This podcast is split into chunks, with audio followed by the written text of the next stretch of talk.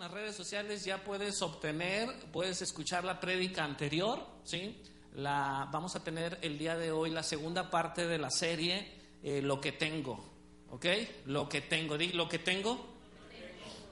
Es muy importante entender estas, estas, este, ah, estos conceptos espirituales para que puedas entonces caminar en lo que Dios nos ha entregado, en lo que Dios nos ha dado ya. Entonces tu manera de pedir en oración va a cambiar, porque ya no vas a pedir a lo que ya tienes.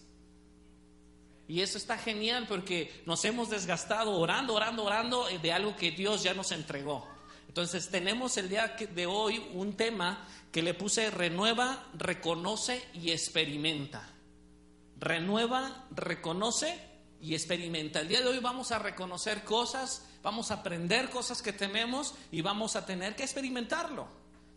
Es muy triste tener en la vida cristiana cosas que Dios nos ha entregado como dones, ministerios, talentos y no poderlos este, experimentar. Es muy triste saber que Dios nos ha dado toda su eternidad a través del Espíritu y estemos en tristeza y en dolor cuando Él es gozo, paz y justicia. Y es algo que ya tenemos en nuestro espíritu.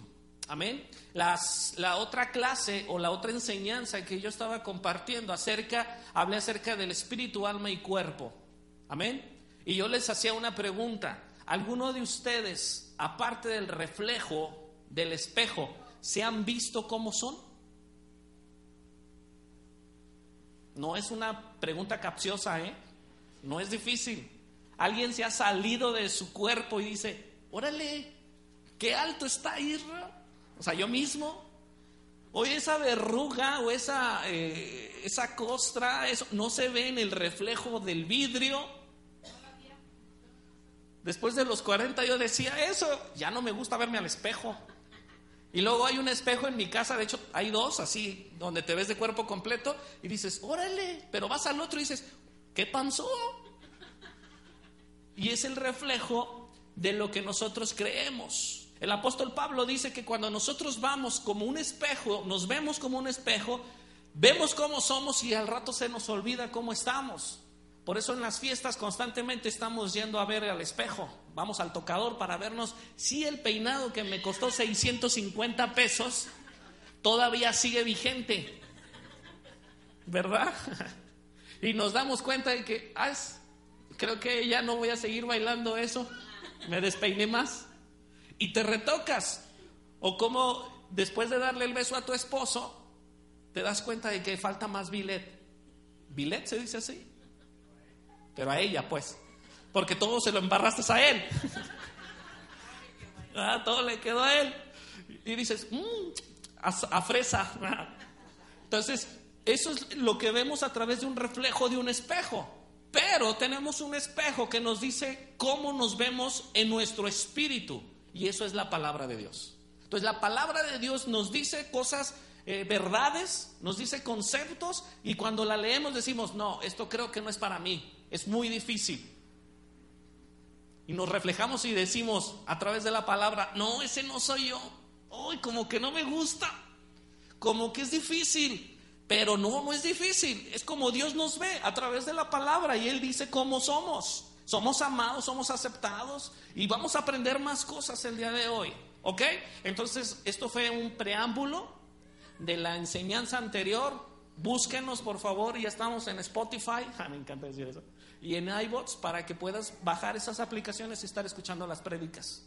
El día de hoy, el tema de hoy es renueva y reconoce y experimenta. Amén. Quiero que vayan, por favor, al libro de Filemón. Sí, ese libro existe. Está en el Nuevo Testamento, Filemón. Hay una, una serie que vi en no sé dónde y se llama J-Stone. Y, y, resulta que en el transcurso de la semana me di cuenta de que estaba viendo una serie verídica. Y dije, wow, y la tengo que volver a ver. Porque me encantó. Y eso habla de la libertad, los primeros dos, 20 esclavos que llegaron a Estados Unidos. Y bueno, no sé, ah, ya me acordé porque le estaba diciendo eso, porque Filemón era un esclavo, ¿ok? Y ya después ustedes pueden leer en la semana, está muy cortita la historia de Filemón, lo que Pablo escribe hacia él. Filemón dice, pido a Dios que pongas en práctica la generosidad que proviene de tu fe a medida que comprendes, di comprender, y vives todo lo bueno que tenemos en Cristo.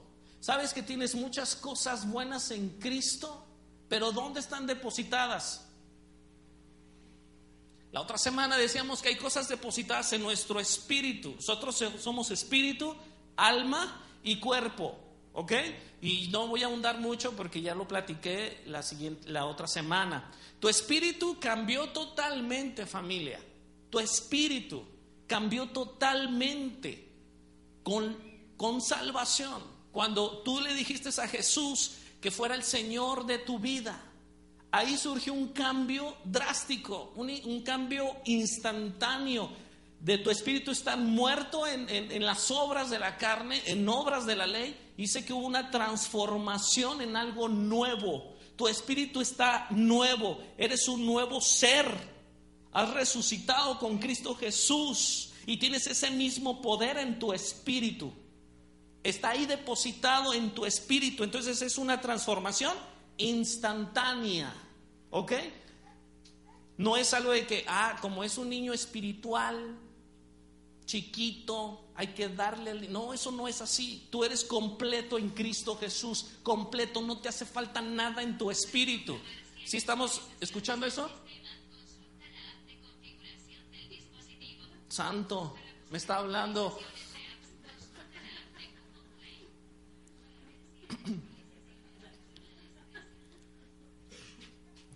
Dice que tu espíritu ha cambiado totalmente. Todo lo que alguna vez necesitaste eh, o necesitas en la vida cristiana ya está presente en su totalidad en tu espíritu. Di todo.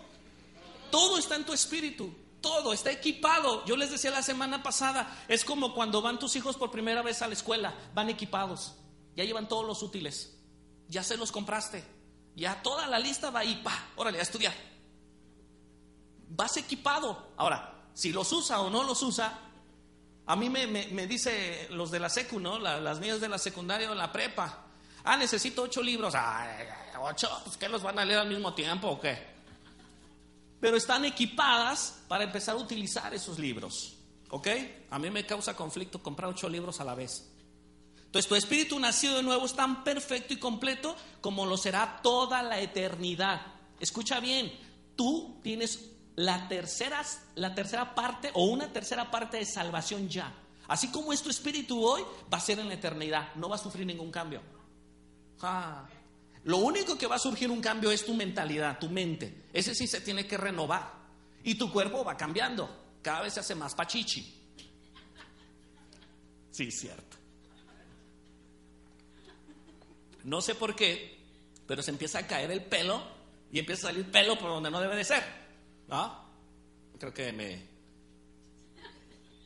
Yo pensé que iba a decir, ah, a mí también me pasa, pero creo que nada más a mí. Entonces empieza a surgir cambios. Entonces, al final de tu vida, cuando mueras, Dios te va a dar un cuerpo resucitado mejor que el que tienes, porque ya no va a haber corrupción. Es decir, ya no va a sufrir decadencia, ya no va a sufrir eh, enfermedad, ya va a ser tu cuerpo perfecto. Y tu alma y tus pensamientos, todo lo que conlleva lo que es tu parte almática, también va a ser transformada. Esa va a ser transformada en ese, en ese instante. Pero hoy tu espíritu está nuevo. Así de paquete. ¿Ok? Y está equipado. Entonces, Jesús mismo, Jesús mismo, el resto de tu vida cristiana consiste entonces en renovar nuestra mente. En eso consiste. Por eso está la palabra para renovar nuestra mente. La palabra de Dios es para que nosotros cuando la leamos podamos reconocer lo que, este, lo que ya tenemos en nosotros. Y lo que ya tenemos, tenemos que desatarlo de nuestro espíritu que se vea en nuestra alma y en nuestro cuerpo. Dice que por sus llagas nosotros fuimos sanados, fuimos en pasado. Entonces el poder de la resurrección está en ti. Entonces tú tienes sanidad en tu espíritu solamente para desatar y que se vea en tu cuerpo. Pero tu cuerpo tiene que surgir, sufrir esa, ese cambio a través de tu mente, que lo creas. Que lo creas. Que lo creas. ¿Me explico? ¿Vamos bien? Lo que está en tu espíritu a medida que renuevas tu mente, crees en la palabra de Dios y esto te ayudará a experimentar los beneficios de tu salvación. Porque la salvación tiene un beneficio desde ahorita, no cuando te mueras. Es desde ahorita. Desde ahorita tienes esos beneficios en ti. ¿Vamos bien? Por ejemplo, hace ratito yo estaba ahí atrás y yo podía percibir en mis emociones que la iglesia estaba desconectada de la adoración. Y yo decía, esto es una... Ah, algo que yo siento o es algo espiritual. Dije, pues por si sí o por si no, empiezo a orar. Para que haya un rompimiento. ¿Y surgió cosas? Sí, yo creo que sí. También entiendo que en lo físico hay distracciones. Y eso, pues, no voy a estar reprendiendo, ¿verdad? Esas cosas. En el nombre de Jesús, quédate quieto. Ojalá si fuera así. En el nombre de Jesús, en cuanto entren todos quietos, no salgan al baño. Amén. Entonces, quiero decirte el día de hoy que tienes todo equipado en tu espíritu. ¿Ok? Tú estás completo en tu espíritu. ¿No lo crees? Necesitas leer la escritura para que sepas qué es lo que hay en tu espíritu. Desde ahí está. Entonces, ahorita te voy a romper algunas mentiras. igual, si no las alcanzas a comprender, piensa en esto, vuelvo a escuchar, lee los pasajes bíblicos que te estoy enseñando. Y no va a ser la primera ni la última vez que voy a hablar de esto. Hay una serie, ¿cuántas? No sé, pero, pero quiero enseñarte el día de hoy una parte de esto de reconocer. Reconocer lo que hay en ti. ¿Quieres reconocer lo que hay en ti? ¿No se han dado cuenta que cuando un bebé se mira al espejo por primera vez, ¿Cuántos han visto o han experimentado eso? Digo, yo lo he visto más en los gatos, ¿no? Que se pelean entre ellos mismos con el reflejo. O, un perro. Pero también el ser humano cuando se mira al espejo dice, wow, ese soy yo. Ese soy yo. No sé quién inventó los espejos, no sé cómo, pero yo creo que cuando se dieron cuenta, ay caramba, hay que cortarnos ese pelo, ya cómo estaban en la, en la época francesa, ¿no? Entonces yo quiero enseñarte hoy, el día de hoy, a reconocer lo que hay en ti y que puedas identificar lo que hay en ti y puedas identificar entre eso y lo, lo, emocional y tu mente. ¿Ok? Dice, voy a hablar acerca del primer punto, es reconocer. Miren, ah, las normas del Antiguo Testamento no necesariamente se aplican en el Nuevo Testamento. ¿Ok? Este, esto, esto lo vamos a también aprender mucho en el taller de pactos. Lo que tú lees en el Antiguo Testamento no quiere decir que eso va a ser en el Nuevo Testamento, porque en el Nuevo Testamento hay un nuevo pacto y hay nuevas cosas para ti. Y por ejemplo, ¿qué cosas hablo como esto? ¿O qué conceptos? Como obtener más fe. Señor, dame más fe. En tu espíritu está la suficiente fe. Pero en tu mente tienes que renovarla para tener esa fe. Es decir, si yo tengo el mismo espíritu renacido, nuevo y equipado, igual que Billy Graham, igual que mi pastor, tú igual que yo, tienes el mismo espíritu renovado. Estoy hablando de tu espíritu en minúscula, ¿ok? o sea, ¿cómo? Yo tengo el mismo poder que tiene Irra, que tiene Billy Graham, que tiene el que quieras. Sí, es lo mismo, solamente que la diferencia es la renovación de tu mente, que si lo crees o no lo crees. Porque dice, al que cree, todo le es posible. Entonces la fe ya está en ti. Solamente tienes que renovar tu fe y atraer esa manifestación de lo que hay en tu espíritu. ¿Han escuchado hablar de recibir una unción, una nueva unción? O tener una doble porción de, su espíritu. Yo he escuchado prédicas de pastores amigos así. No, es que, a ver, ¿quién quiere un doble, una doble unción del espíritu? Eso es en el antiguo pacto. En el antiguo pacto era eso. Hay una historia de, de Elías, Eliseo, Eliseo y Elías. Elías era el profeta machino y Eliseo era parte de la escuela profética de Elías si lo podemos ver de esa forma. Y cuando Elías iba a partir, iba a ser arrebatado, dice que Eliseo le dijo, oye, oye, oye, oye, oye, yo quiero de ti, quiero una doble porción de tu espíritu. O sea, y cuando habla de tu espíritu o del espíritu, habla de su espíritu. Y Elías dice, ok, aquí está el manto, pum. Y hizo lo doble de milagros. Si, si Elías hizo siete, Eliseo hizo catorce. Pero eso no aplica en el nuevo pacto. Porque tú tienes un espíritu nuevo. Antes, no. Pero hoy tienes algo nuevo. Entonces no podemos perder algo que ya tenemos. Entonces esas enseñanzas de una doble porción del espíritu, pues nada que ver. Ya tienes todo en ti, completo. Y vamos a estar viendo de esos pasajes. ¿Han escuchado hablar eso de, de obtener más de Dios? Es que ya tienes todo de Dios en ti. Tienes todo el amor en ti. Todo. Solamente que tienes que renovar tu mente y decir, yo tengo el favor de Dios, yo tengo su amor y no tengo que buscar más de algo que ya tengo. Es como las oraciones que hacemos. Hacemos oraciones como que si no fueran verdad. Es decir, oramos por cosas que ya tenemos en nuestro corazón. Y por ejemplo, yo creo que tú tienes una unción porque Cristo está en ti. Tú tienes al Cristo en tu corazón. Tienes todo, estás completo. Tienes todo el potencial en ti, que el mismo potencial que tuvo Cristo cuando resucitó de entre los muertos por el Espíritu Santo, por el poder del Espíritu Santo. Entonces en tu espíritu está todo, no necesitas hacer más, más que creerlo y experimentarlo. Entonces quiero el día de hoy enseñarte a que puedas reconocer estas verdades. Quiero llevarte a, primera de, eh, perdón, Juan 1.16. Y lo voy a leer en la traducción viviente, pero también lo quiero leer en la, nueva, en la traducción Reina Valera. ¿Ok? Pero la nueva traducción dice, bajo el nuevo pacto, ah no, dice que su abundancia, de su abundancia, di abundancia, ¿Qué es abundancia? Plenitud. La Reina Valera habla de que abundancia es plenitud. ¿Sabes qué es plenitud? Abundancia. O sea, tienes todo. Todo. En el antiguo pacto no se tenía eso. Pero en el nuevo pacto tienes todo. Tienes abundancia.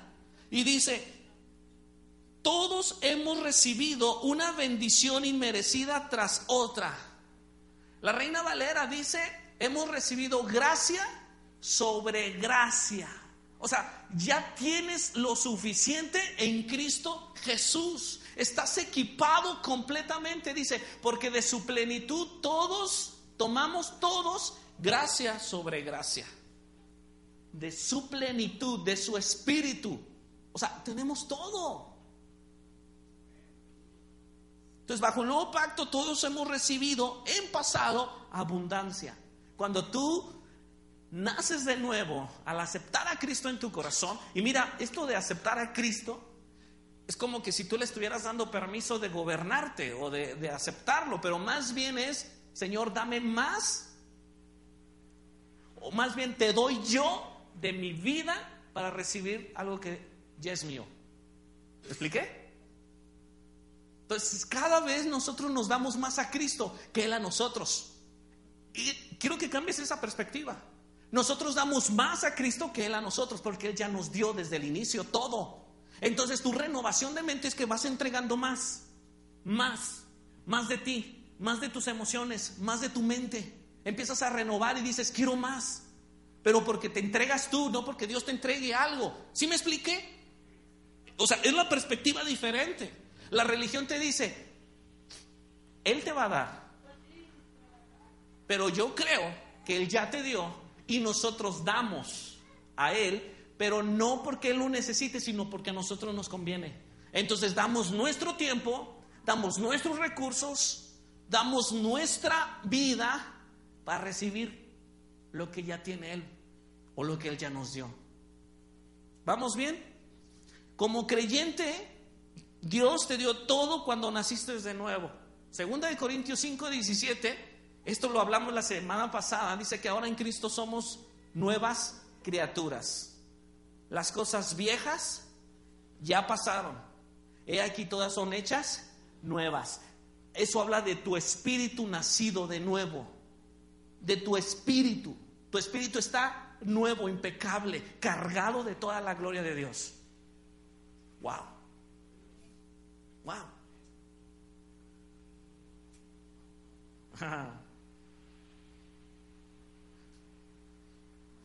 En tu espíritu recibiste la misma medida de fe, el mismo poder, la misma sabiduría y la misma habilidad que cualquier otro cristiano.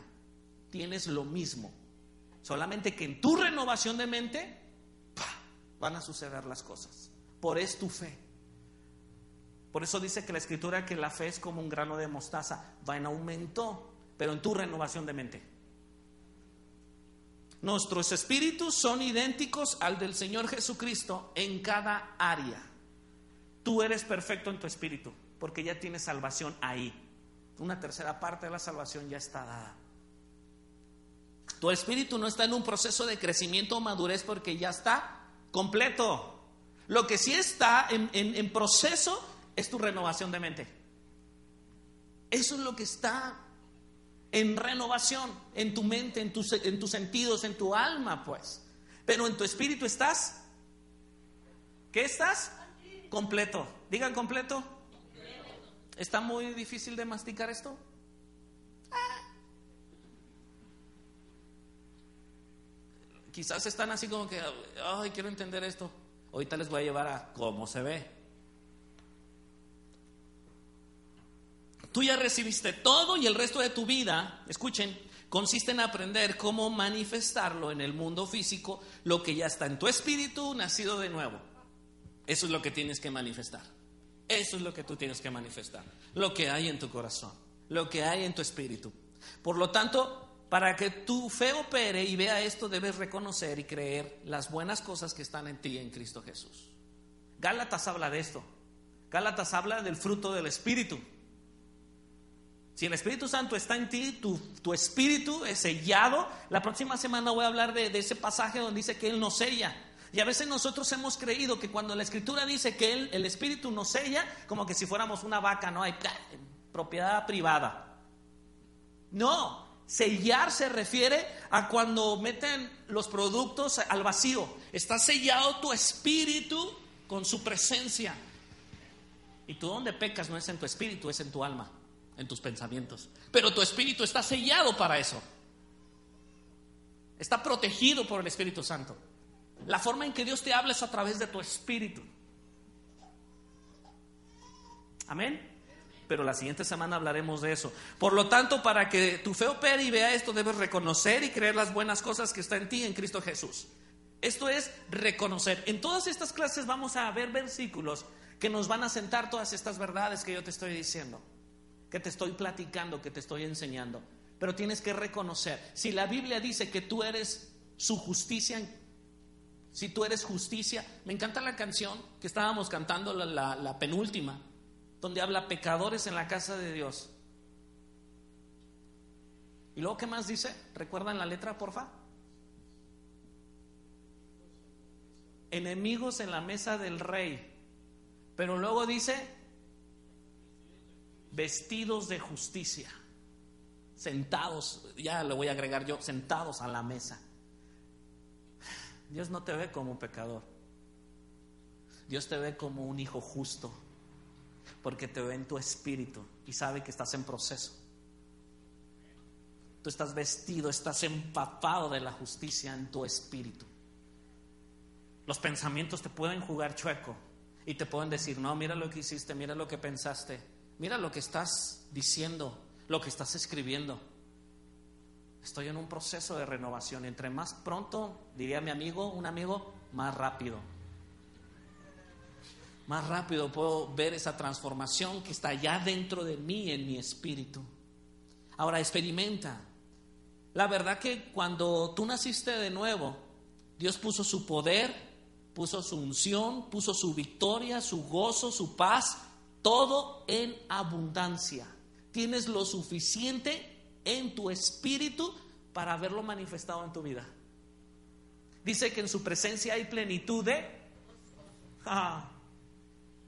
Entonces, si tú estás triste, regularmente lo que hacemos es ver algo que nos haga reír. Dices, no, es que estoy triste, vamos a una película ahí de esas mexicanas de, que nos dé risa, ¿verdad?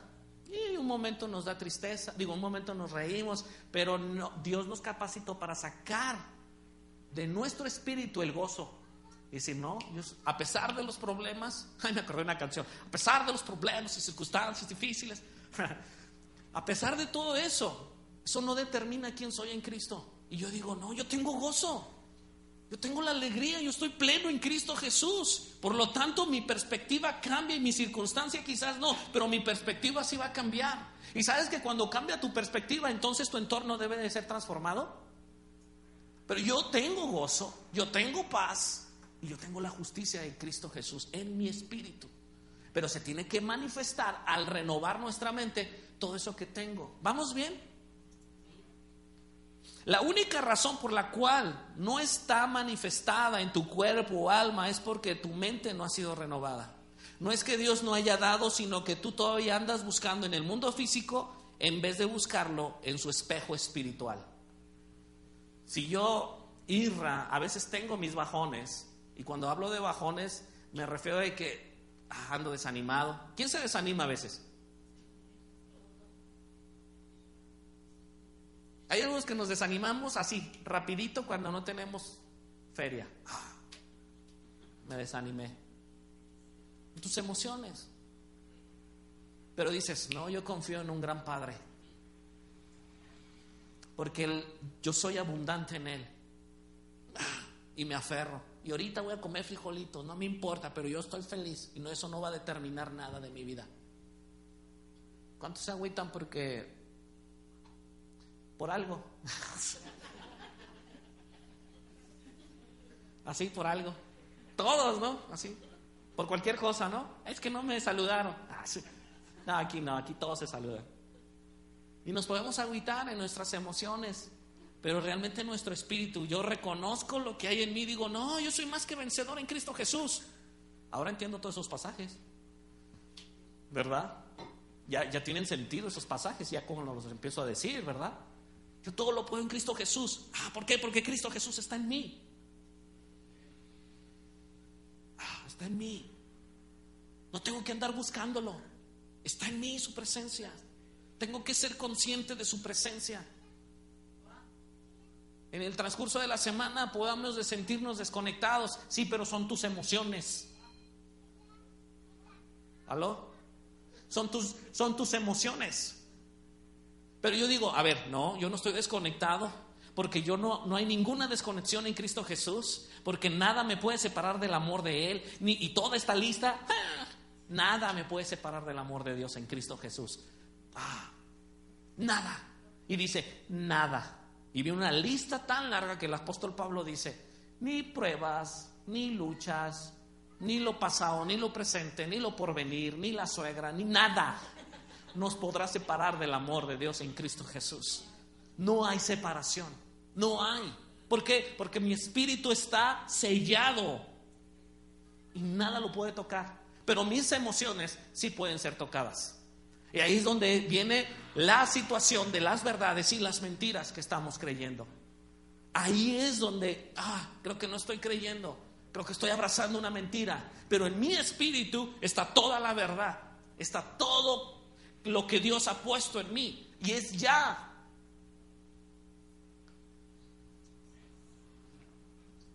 La única razón por la cual no estamos experimentando es porque nuestra mente no está renovada. La mayoría de los cristianos creen que Dios puede hacer cualquier cosa. Amén. Pueden hacer cualquier cosa.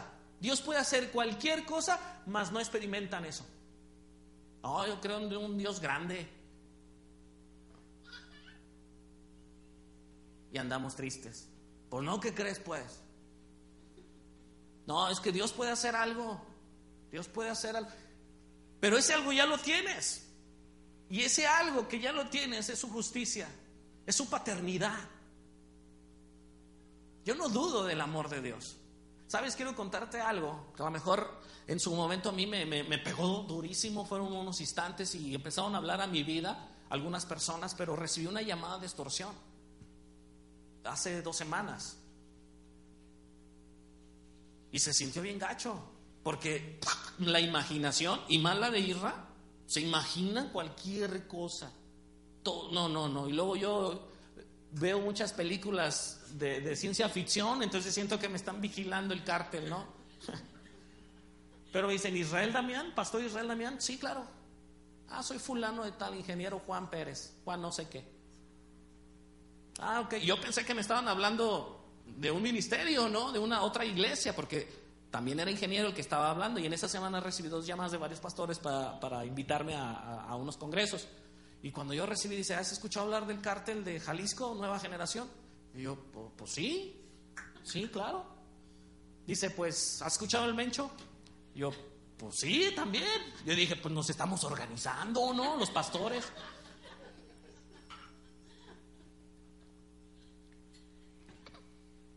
Pues estamos pidiendo en la colecta. Y dije, ah, pues mira, si estamos organizándonos, ¿no? Y me dice, queremos hacer las cosas correctamente, ¿ok? Y ahí fue cuando empezaron a amedrentarme. Y no sé, a mí se me ocurrió decir, pues ya me habían llamado, pónganse de acuerdo ustedes. Y colgó. Y después me, ¿de dónde sacaron mis datos y cómo saben que soy pastor? No, empecé a sufrir ahí emocionalmente. Mandé un mensaje a mis pastores y les dije lo que había pasado. Y le hablé a mis líderes para que estuvieran orando. Inmediatamente Ricky fue uno de los primeros que, que habló a mi vida y me dijo, tranquilo, no pasa nada, bla, bla, bla. Pero yo me sentí así como que... Y, y fue así, hey, hey, tú eres un hijo amado, Dios te va a proteger. Qué bueno que no soy misionero. No sé por qué pensé en eso. y dije, no te va a pasar nada. Y sentía la voz de papá en mi interior diciendo, todo está tranquilo, no va a pasar nada. Y luego me acordé, dije, ah, ya sé de dónde. Y pedí que borraran mi teléfono de atmósfera iglesia. Y ya, fue suficiente. ¿Y qué pasó conmigo en esos días? Simplemente confiar en mi papá que él me cuida. Y él me cuida y me va a cuidar. ¿Sí? Y él va a mandar ángeles si sea necesario pero Él me va a cuidar y solamente fue una mentira o una extorsión. ¿Cuántos de nosotros podemos recibir extorsiones cada rato en, nuestra mente? Del enemigo, de Satanás, del cártel de Satanás. y te bajan las pilas y te dicen, no eres poderoso, ¿cómo que eres amado? No, y empieza a surgir algo. Pero tú dices, no, en mi espíritu renovado tengo todo esto y entonces digo, no, la Biblia dice que yo soy amado, que Dios está contento conmigo. Y entonces te das cuenta que en tu espíritu vas y acudes a lo que hay en ti y empiezas a manifestarlo a través de tu fe, en tu, en tu cuerpo, en tus emociones, en tu mente. La mayoría de los cristianos creen que Dios puede hacer cualquier cosa, pero experimentan muy poco. Piensan que dependen de su comportamiento para tener acceso a lo sobrenatural de Dios. ¿Escuchaste? Piensan que es por su comportamiento. Dios dice, puedes orar. Jesús dio una declaración, hizo, eh, ah, dio un mandato a nosotros. Se dice, ir y predicar el evangelio a toda criatura. Y todo el que creyere y fuera bautizado será salvo. Pondrás las manos sobre los enfermos y ellos van a sanar. Pero tú en la mañana te enojaste con tu esposa, con tu amigo, se te fue una palabra ahí que no tenías que decir, que no debe de estar en tu vocabulario. Escribiste algo que no debería estar en tu vocabulario y también lo escribiste. y dices, vamos a orar. No, uy, no, pastor, es que, ajá, es que mira, eh, y piensas que es por tu comportamiento. Y no es por tu comportamiento, es por lo que Dios depositó en ti. Sí es verdad que cuando hacemos algo, hay que pedir disculpas, hay que perdonar. ¿Me explico? Pero no es por tu comportamiento que te ganas las cosas de Dios porque Él ya te las dio. Cuando tú naciste de nuevo, Él ya te las dio. Entonces no estamos luchando por obtener algo que Él ya nos dio. Como que no tiene sentido y no tiene sentido. Entonces no es por tu comportamiento. Tu comportamiento va a ser renovado conforme tú empieces a darte cuenta de los principios bíblicos. Y dices, ah, pero no es por tu comportamiento que te ganas más poder de Dios, porque ya lo tienes. Y muchos están luchando en eso. Se ponen a ayunar 40 días y 40 noches en Hawái o en algún lugar de esos. Ah. Para obtener algo que Dios ya les dio. ¿Se están dando cuenta de la renovación en esto? En esto de, decir, es que, ¿por qué estoy pidiendo algo que ya tengo? Y tenemos un gran problema en la, iglesia cristiana porque hemos perdido el tiempo pidiendo cosas que ya tenemos y no estamos manifestando el reino de Dios y su justicia. Estamos más entretenidos pidiendo cosas que Dios ya nos dio y si ya nos dio Dios, entonces es el momento de empezar a caminar y manifestar el reino de Dios y su justicia aquí en la tierra. Pero perdemos el tiempo pidiendo por algo que ya tenemos. Y eso así como que me desespera, ¿no? La vida cristiana consiste en renovar tu mente y reconocer la perfección en tu vida, en tu espíritu para que tu alma y tu cuerpo físico puedan experimentar los beneficios de la salvación. Yo les decía, hay una verdad, que el hecho de que tú leas la Biblia no hace que Dios te ame más, sino que cuando tú lees la Biblia, y es más, yo te diría, y si no la lees, Dios te sigue amando igual porque su amor no cambia, no es fluctuante, no va como un va y bien, va y ven, sino que Dios te ama, pero cuando tú lees la Biblia, cuando tú oras y todos esos ejercicios espirituales, haces consciente lo que es amar a Dios. Me explico. El hecho de que tú leas la Biblia no quiere decir que Dios te ame más. Y si no la lees, Dios te va a, amar menos. No, Él te ama igual. La cosa es que cuando tú lees la Biblia te das cuenta que puedes amar más a Dios de lo que amas tú. Y entonces viene una renovación. Porque Dios te ama igual. No cambia. No cambia. No cambia. Pero nuestro amor por Él sí cambia. Nuestro servicio a Él, ese también cambia. ¿Por qué? Porque ya no queremos servir. Y cuando hablo de servir no me refiero nada más a la iglesia, me refiero a todo nuestro entorno.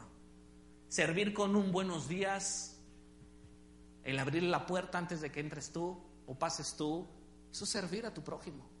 El de decir, pásele joven, pásele señorita, bienvenidos, buenos días. No, no, no, está bien así. Pastor, le invito a las tortas.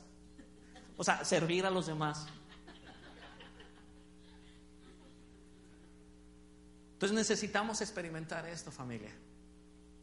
Algo que ya tenemos. Algo que ya tenemos. No estemos orando por una doble porción del Espíritu. Cuando está en nosotros ya todo. Entonces, esos, esas cosas es por un mal entendimiento del nuevo pacto. Seguimos viviendo, ¿se acuerdan en las, en las enseñanzas? Estamos con un pie aquí en el antiguo pacto y, con un pie en el nuevo pacto. Y tiene que haber transformación en nuestras vidas a través de la palabra. Ahora, Romanos 12, 1, 2, que es un versículo que trae mucha luz a lo que estoy hablando. Romanos 12, 1 al 2. Ah, hay dos palabras que quiero resaltar aquí. Cuando habla de imitar o transformar, son dos cosas muy diferentes. La Reina Valera, ponme la Reina Valera y luego ponemos en la nueva traducción, hijo, porfa. La reina Valera dice, así que hermanos, os ruego por las misericordias de Dios, que presentéis vuestros cuerpos en sacrificio vivo. Dice tus, tu cuerpo, tu cuerpo, no dice espíritu, ¿verdad? Y luego dice, santo, ah, ¿cómo? Ah, ¿cómo? Santo, agradable a Dios, que es vuestro culto racional. Quiero decirte que aquí hay una verdad explícita. Tú le agradas a Dios. Tú le agradas a Dios. No tienes nada más que recibir el amor de papá, pero tú le agradas a Dios. El siguiente versículo dice, no os conforméis, esa es la palabra, no os conforméis. La nueva traducción viviente, digo, la nueva, la traducción, la nueva traducción viviente, sí, habla de no imitar. Dice, no imites o no te conformes a este siglo, sino transformaos por medio de la renovación de vuestro entendimiento. ¿Aló? ¿Dónde me quedé?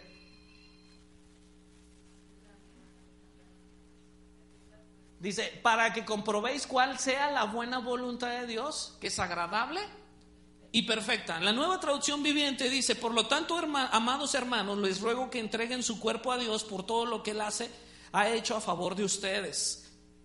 Dios ya hizo algo en ustedes y es un espíritu nuevo. Pero ahora entreguen su cuerpo, entreguen su alma, entreguen su mente en una renovación. ¿Vamos comprendiendo este pasaje? Dice, que sea un sacrificio vivo y santo, la clase de sacrificio que Él agrada. Esa es la verdadera forma de adorarlo. No imiten las conductas ni las costumbres de este mundo, más bien dejen que Dios los transforme en personas nuevas al cambiarles la manera de pensar. Él está diciendo, cambien su manera de pensar, renueven su manera de pensar, porque su espíritu ya está completo. Ahora necesitan cambiar su manera de pensar no imitando a los demás, sino conforme a los principios que Dios estableció en su palabra, a través del espejo. El espejo dice que así soy. El espejo no dice que así soy. ¿Me explico? El espejo dice que yo soy amado, que yo soy agradable a Dios. Eso es hoy. Entonces voy a vivir de esa manera, agradando a Dios, haciendo sacrificios con mi vida, demostrando lo que hay en mi espíritu. Entonces aprenderán a conocer la voluntad de Dios para ustedes, la cual es buena, agradable y perfecta. La voluntad de Dios es que sepas qué hay en tu corazón, lo que hay en tu espíritu, lo que hay en tu espíritu, que conozcas lo que hay en tu espíritu. Entonces vas a empezar a hacer cosas buenas, agradables y perfectas. Lo que hay en tu espíritu. Imitar o, conformar significa igualar, hacer algo semejante. Es como modelar. Es como que si un metal se, funde y es vertido en un molde, ¿sí? Y según ese molde es la figura. ¿Me explico? Es vertido en ese molde. Los niños hicieron, ah, pintaron, pintaron unas, unas este, alcancías de yeso yo no creo que la hayan hecho a, mano, las hicieron a través de un molde, porque todas eran igualitas. Eso es un molde. Se invirtió el yeso y se hizo un puerquito o otra figura que era una princesa y no sé qué. Entonces la escritura dice, no te amoldes a, la a las realidades que están sucediendo en el mundo. No te amoldes a eso. Entonces, aunque, y cuando habla de esto, yo lo entiendo de esta forma, es la vida enfrentando presiones. Cuando un metal se funde, se mete a altas presiones de fuego. ¿Lo sabían? A altas presiones de fuego. Entonces, cuando vengan dificultades a tu vida, cuando vengan presiones de este mundo, cuando vengan las, las mentiras del diablo, cuando vengan los incrédulos a, a, querer quitar nuestra fe y las circunstancias, aunque pueda evitar ser fundido, aunque no puedo evitar ser fundido, sí puedes escoger en qué molde serás vaciado. Serás vaciado en el molde de tus emociones y decir, no, agarro mis canicas y mi pelota y me voy. Estábamos, creo que esto ya lo conté una ocasión, estábamos jugando fútbol y, este, y era una cascarilla, ¿no? Y, y había un solo balón, un solo balón. Hasta todavía me sigo enojando. Éramos como 40 y un solo balón. Entonces eran acá dos equipos, ¿no? Y empezamos a jugar, pero suele suceder, ¿verdad? En aquel tiempo yo me enojaba de todo. Me enojaba con mis amigos por malos, porque yo siempre he sido bueno que no me funcionen ya los pies. Yo no sé, pero a veces le digo a Ricky, siento que como que soy bien ágil y no, no me reacciona el cuerpo. ¿Ah? No, no, la otra vez estaba haciendo cosas y ya me empezó a calambrar. Y dice, ay, ay, ay, ay, ay, ya mi cuerpo ya no es como, como antes. Entonces hoy tengo que... No, no era como hace 20 años, no, ni hace 3. Hoy tengo que estar comiendo plátano y plátano. Bueno, regresemos al, chiste, a la historia. Pero un solo balón y éramos dos equipos, empezamos a discutir y uno de ellos dijo, ya no juego, ya mejor agarró su balón y se fue y nos quedamos todos, pues préstanos el balón. Y él emocionalmente decía, no, ya me voy y no juego. Y desde ahí le empezamos a echar carrilla. Y se me quedó esa frase, ¿no? De que hay personas que cuando ya no quieren relacionarse contigo, agarran su balón y se van.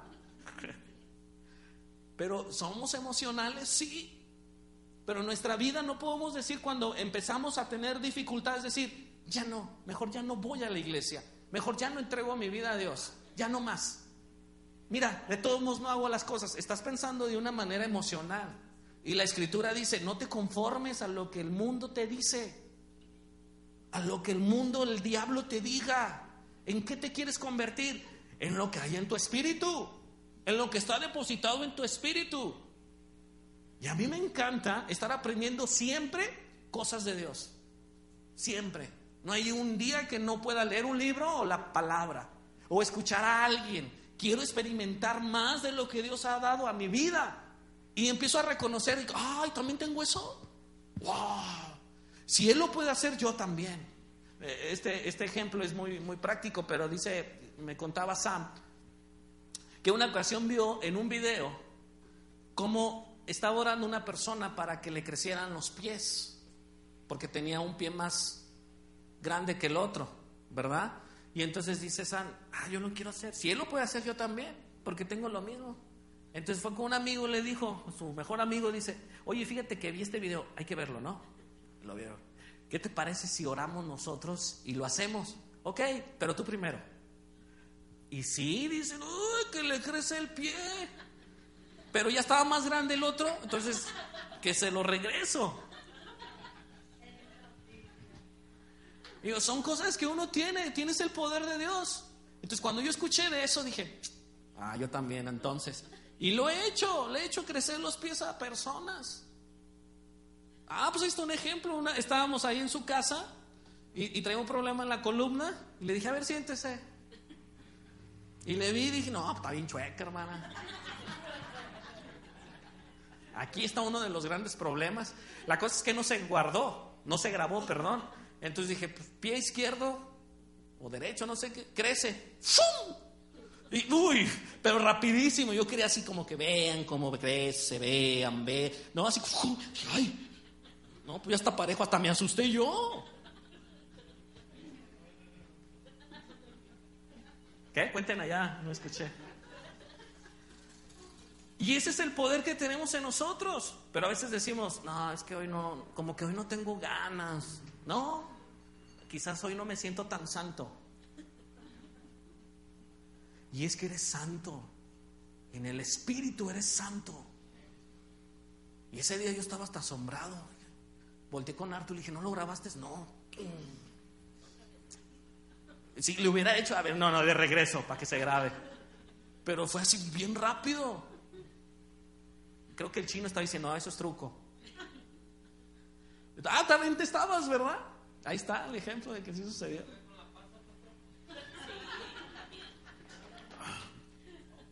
No he orado por panzas, pero les digo en la semana.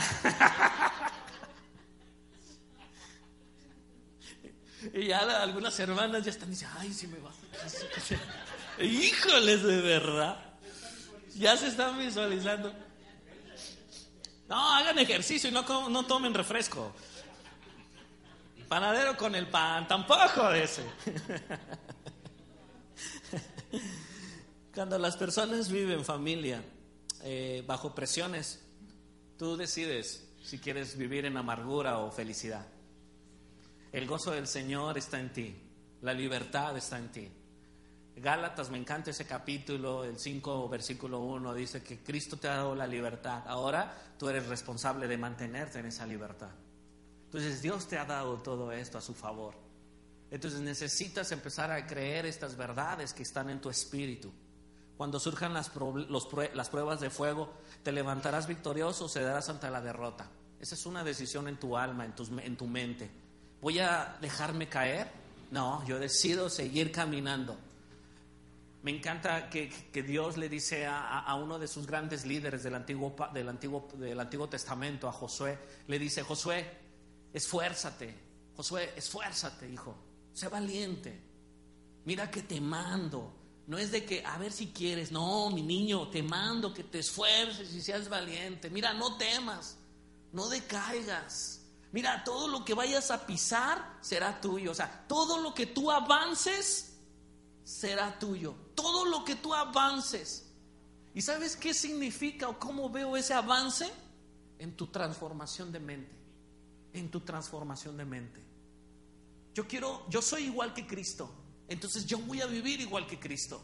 No me voy a moldar a vivir conforme a las demás personas. Yo soy como mi Cristo. Y mi Cristo ama a las personas. Que no estoy de acuerdo, eh. pero yo los tengo que amar. Y a través del amor hay transformación. Porque el amor quita todo temor. Entonces nosotros somos como Cristo. Ese es el original. En nuestro, en nuestro espíritu está el original, en nuestro espíritu está toda nuestra identidad. Pero en nuestras emociones tenemos que trabajar para traer esa identidad muchas ocasiones. La lección es tuya, pero serás cambiado y serás transformado. Transfórmate al renovar tu mente. Cuando hablo de, de transformación, hablo también de esa metamorfosis. Metamorfoséate. Es como ese gusano, y no te estoy diciendo a ti, pero es como, es para entender la metamorfosis, ¿no? Es como un gusano que hila su capullo. Ay, qué romántico se escucha esto. Hila su capullo para que cuando llegue el tiempo nazca y, extienda sus, sus alas y empiece a volar como mariposa. Ahora, ese proceso, según dicen los que saben de esto, que ese proceso es tan doloroso porque llega el momento en que a las, a las mariposas les hace crisis. ¿Por qué? Porque desde su interior, dentro de un capullo, tienen que hacer demasiada fuerza en sus alas para romper el capullo. Y sabes que cuando lo logran, esa fuerza les ayudó a hacer sus músculos, si lo puedo llamar así, tan fuertes como para volar. Wow. Entonces, en el proceso, tú tienes que ser transformado. Y no puedes darte y agarrar el balón y decir, ay, nos vemos, ya no juego. Y en este proceso yo te invito, en esos procesos que puedas pensar, mi espíritu está renovado, mi espíritu está nuevo, pero mi alma está en un proceso, mis pensamientos están en ese proceso. Entonces cuando llegue ese proceso, yo tengo que entender que ya la llevo ganada. Tengo que ponerme de acuerdo mi alma, mis pensamientos con mi espíritu. Y sabes una cosa, dos son, mejor, eh, dos pueden contra el otro.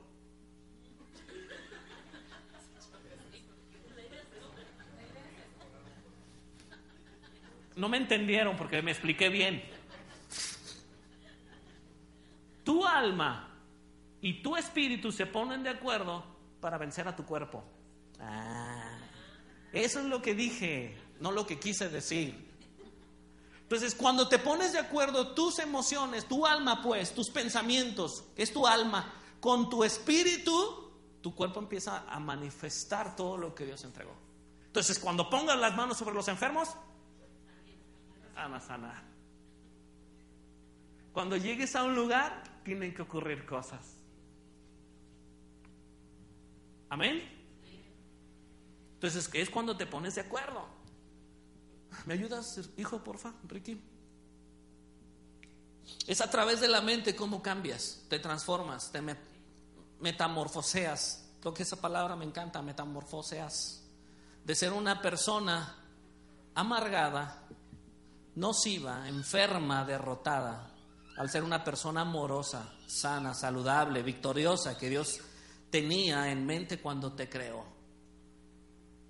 Es a través de una renovación de mente.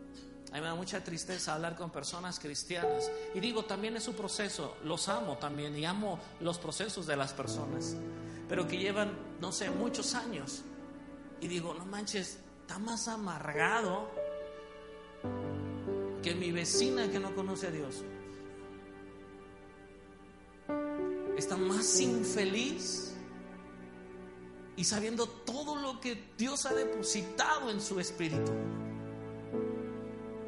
Viven tan enfermos, personas cristianas. Y yo les decía la otra semana, personas que el lunes se levantan y dicen, no sé, hoy siento que me va a doler la cabeza. Mira, ahí viene. Ahí viene. Ahí está. Te dije que me iba a doler la cabeza. Aleluya, mira, discernimiento. Y se crean enfermedades. En algún tiempo de mi vida, yo ahí me di cuenta que yo no podía ser doctor, ni veterinario, ni nada de eso, ni enfermero. Porque yo escuchaba a los adultos hablar de las enfermedades y ya me empezaba a doler.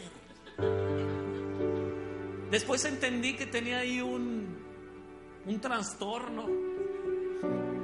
¿Cómo se llama? Que te creas hipo, eso, hipo. Me dio hipo, eso. Y yo decía, no puede ser. Hablaban de dolor del riñón. Y yo decía, me duele el riñón. Ni sabía dónde estaba. De hecho, yo me enteré de dónde estaba, de que tenía riñones y dónde estaba mi riñón cuando empezó a doler. Y la cosa es que da reflejo. Entonces no sabía si era mi riñón, mi panza, qué era. Pero me di cuenta de que estaba abrazando mentiras. Y me podía yo crear enfermedades.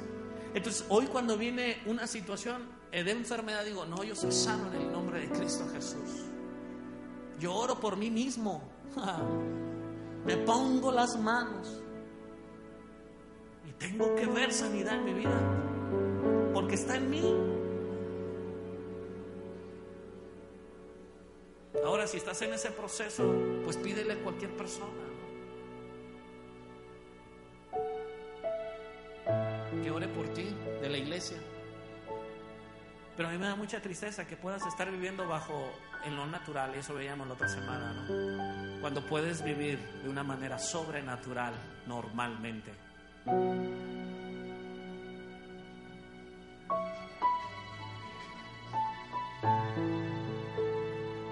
Tu espíritu ya fue cambiado. Pero lo que piensa tu alma y tu cuerpo se dejará llevar por eso.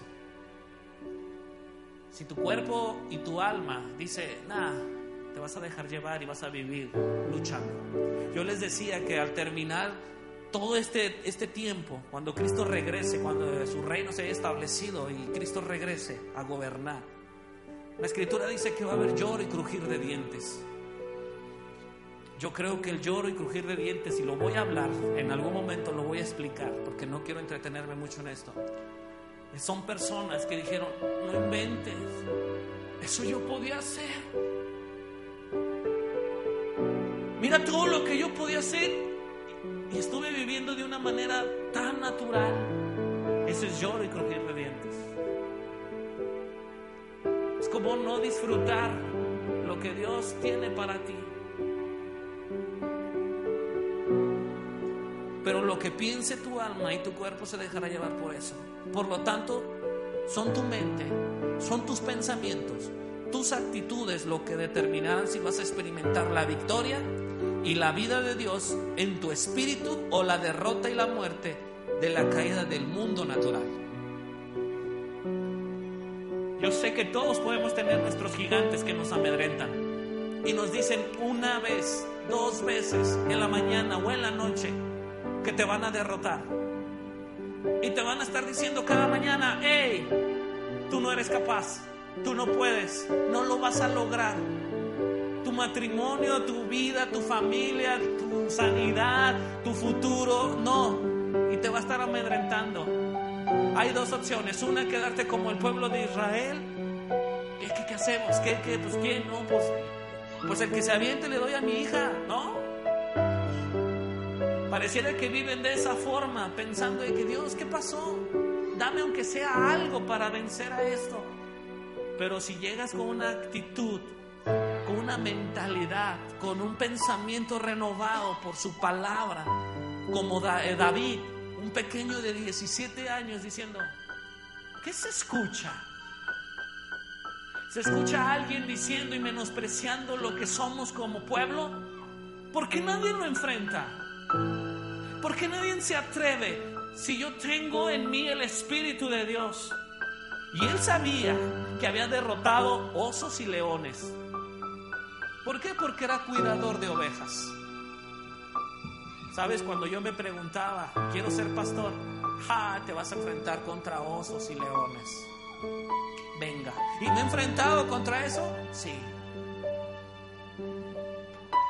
No físicamente, ¿ok? Y sé que me puedo enfrentar, pero mi actitud dices, no, yo soy hijo de Dios. Yo voy. Yo voy. Y te van a menospreciar. Pero es tu espíritu renovado que te impulsa a manifestar lo que ya tienes. Y vas a vencer a ese gigante. ¿Y sabes dónde? ¿Dónde David le dio con su onda? En la frente. En la frente. Todos los argumentos y fortalezas que se levantan en tu contra tienen que ser derribados. ¿Sabes qué es una fortaleza? Es una mentira. Es una forma de pensar de Dios. Y yo sé que a través de estas enseñanzas se están tumbando fortalezas, se están cambiando por verdades y entonces vas a experimentar la metamorfosis de Dios en tu vida. Vas a experimentar lo que dice el apóstol Pablo en, en Romanos capítulo 12. Entonces vas a vivir no sobre lo natural, sino sobre lo espiritual. La palabra de Dios dice, ¿cuál es la verdad espiritual? Si la palabra de Dios dice que yo soy perfecto, que yo soy amado, que yo tengo todo el suficiente amor, entonces puedo amar a las personas. Porque Cristo está en mí. Porque Cristo está en mi corazón. Y estoy sellado por el Espíritu Santo.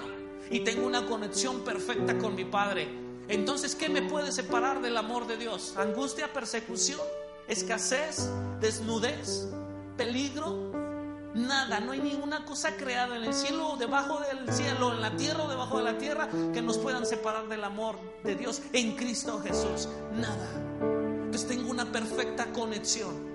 Es una perfecta conexión para toda la eternidad. Si tu mente lo cree, entonces renueva tu mente porque no hay desconexión entre tú y el Padre. Tienes que vivir bajo los nuevos valores y actitudes a los que debes de adaptarte en el reino. De amar por encima de los, los- de los desacuerdos. No agarrar tu pelota e irte. Ok, no nos ponemos de acuerdo, pero eso no quiere decir que no te ame y te voy a respetar. Si, si continuamente te ves en el espejo espiritual del Señor, que es su palabra, porque cada vez que escuchas su palabra es el espejo del reflejo de tu espíritu.